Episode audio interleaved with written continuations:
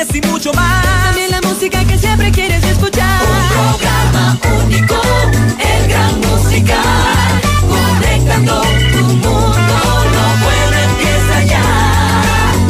Noticias, reportajes y opinión. Cristian del Alcázar Ponce, tu anfitrión. El programa estelar de FM Mundo. Tu revista positiva llena de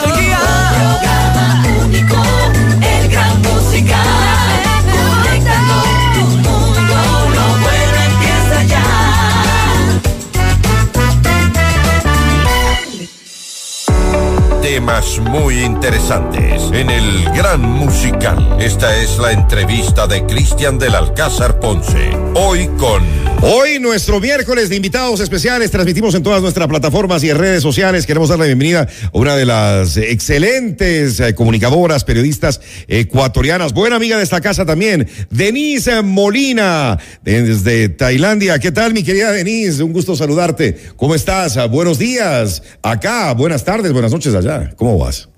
Buenas noches, acá Cristian, como ves está oscuro, acá estamos a 12 horas de diferencia, más de Ecuador, pero contenta de estar en FM Mundo contigo y, y gracias por eso de amiga de la casa, yo me siento amiguísima de la casa, ¿cómo estás? Bien, feliz de tenerte aquí en el eh, programa, mi querida Denise. ¿Tú cómo recibiste el año por allá? Cuéntanos. Bueno, muy contenta con la visita de, de mi familia. Tengo todavía a mi suegra acá que me vino a visitar con mi cuñado. Estuvo mi papá en el mes de noviembre, entonces me sentí en familia con mis tradiciones navideñas, con mis tradiciones de fin de año, a pesar de que aquí en Tailandia no se celebran esas fechas por ser un país eh, budista. Pero yo, como buena ecuatoriana, pues tuve todas las tradiciones que, que, siempre he realizado y que no quiero que se pierda esas tradiciones en mi familia como ecuatorianos que somos. Así tiene que ser, así tiene que ser, eh, Denise. Eh, ¿Por qué decidiste dejar el país? ¿Por qué, por, por qué nos abandonaste, Denise? Sabes que salió una muy buena propuesta de trabajar en una ONG, en una fundación con mujeres maltratadas, niños migrantes que vienen de hogares eh, en medio del maltrato, de prostitución, de drogas. Y era un proyecto que me entusiasmaba mucho. Y sabes que uno en la vida se tiene que lanzar. Cuando escuché al otro lado del mundo, a Tailandia, dije, ¿por qué no? Mi esposo me dijo, vamos, él puede trabajar en cualquier lugar del mundo por su trabajo, entonces me dijo, ¿quieres ir? Y le dije, por supuesto, la vida es de metas, la vida de proyectos, me siento con toda la energía, con la juventud para hacerlo, vámonos, para adelante, para este proyecto. Y mira, estoy tan feliz de haber tomado una decisión tan acertada que ha ayudado a mucha gente y que me ha ayudado a mí incluso a, a superarme en otros aspectos. Así que estoy muy contenta de esta decisión que he tomado y, y aquí estoy en Tailandia, pero me siento muy cerca del Ecuador. Qué bonito, qué bonito. Son poquitos meses eh, todavía, ¿no? Eh, tengo, sí, llegué en agosto.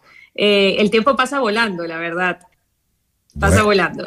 Bueno, ¿y qué es lo que más extrañas? Porque es un mundo totalmente distinto y a lo que has estado acostumbrada toda tu vida, a tu trabajo en los medios, etcétera, etcétera, etcétera. Debes extrañar muchas cosas.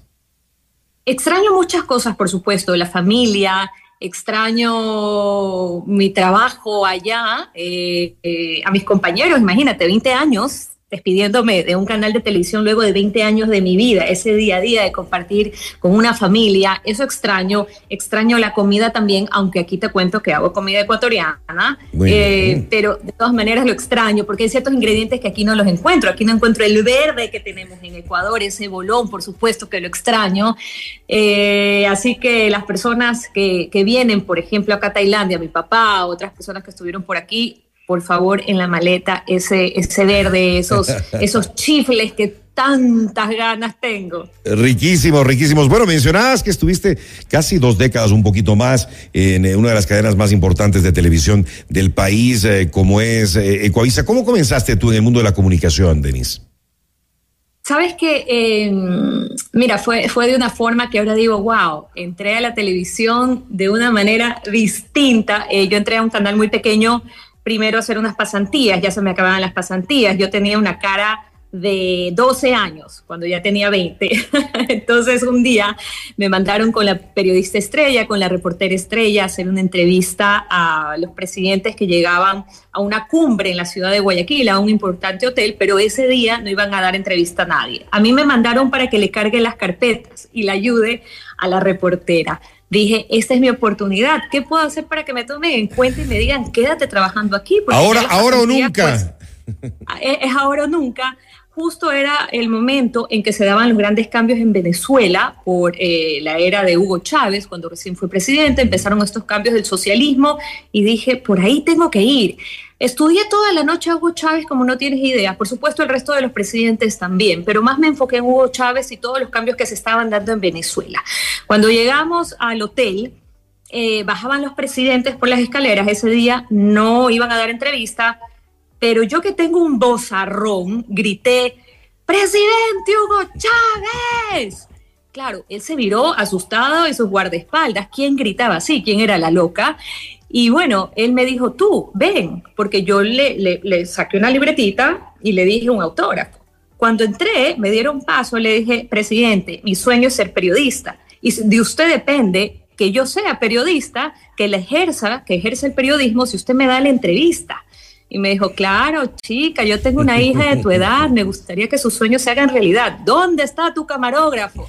Y en ese momento pues estábamos con el camarógrafo, llamé al productor, le dije, Hugo Chávez me va a dar la entrevista, ¿estás preparada para eso? Por supuesto que estoy preparada para esa entrevista. Hice una súper entrevista y me contrataron. Qué bueno, hay que ser lanzados en la vida, ¿no, Denise?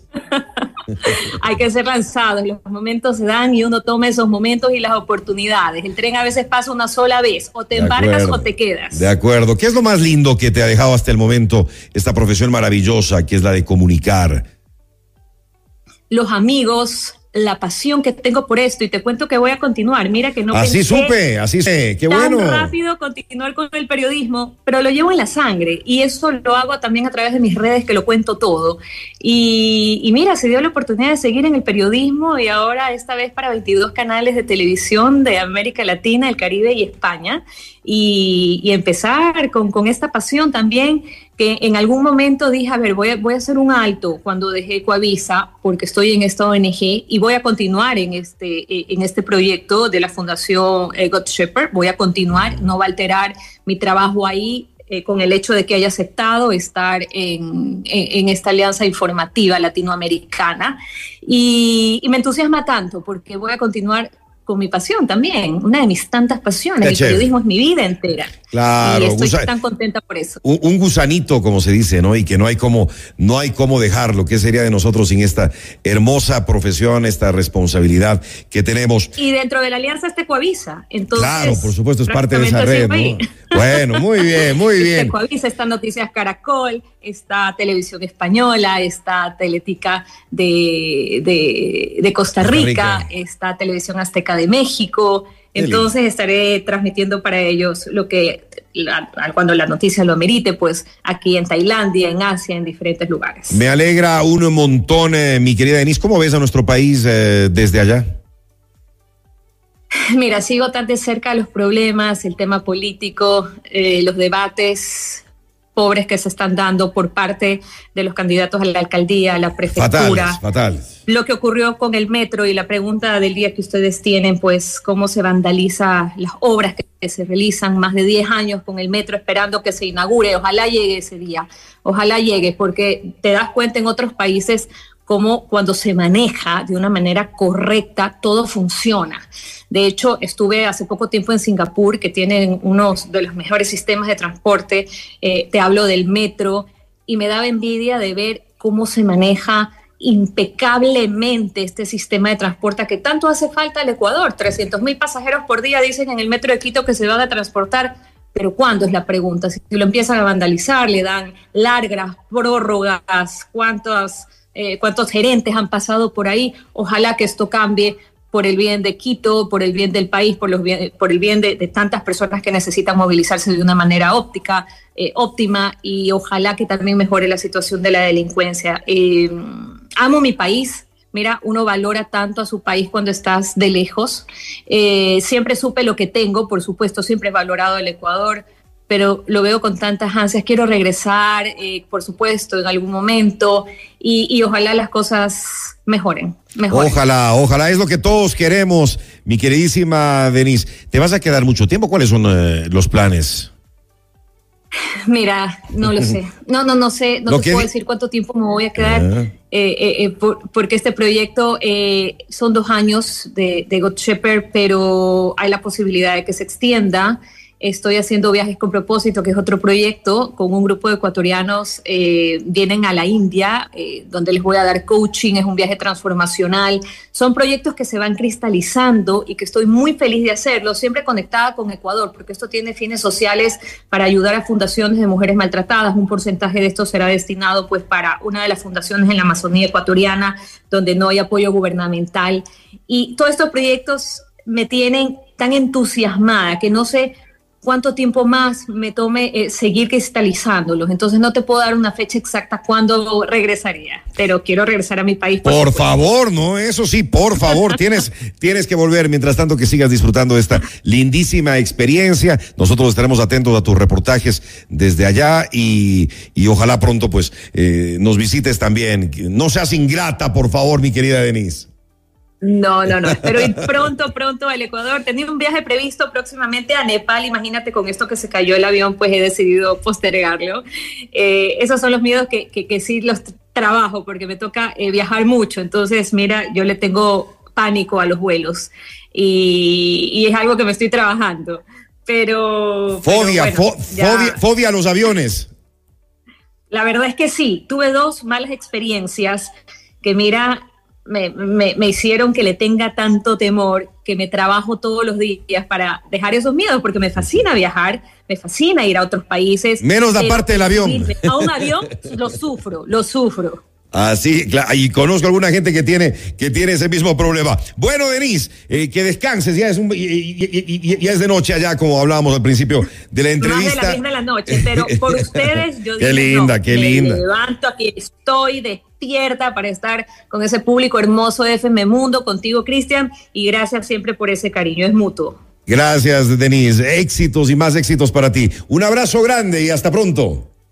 Abrazo gigante y hasta muy pronto. En nuestro miércoles de invitados especiales, Denise Molina. Noticias, reportajes y opinión. Cristian del Alcázar.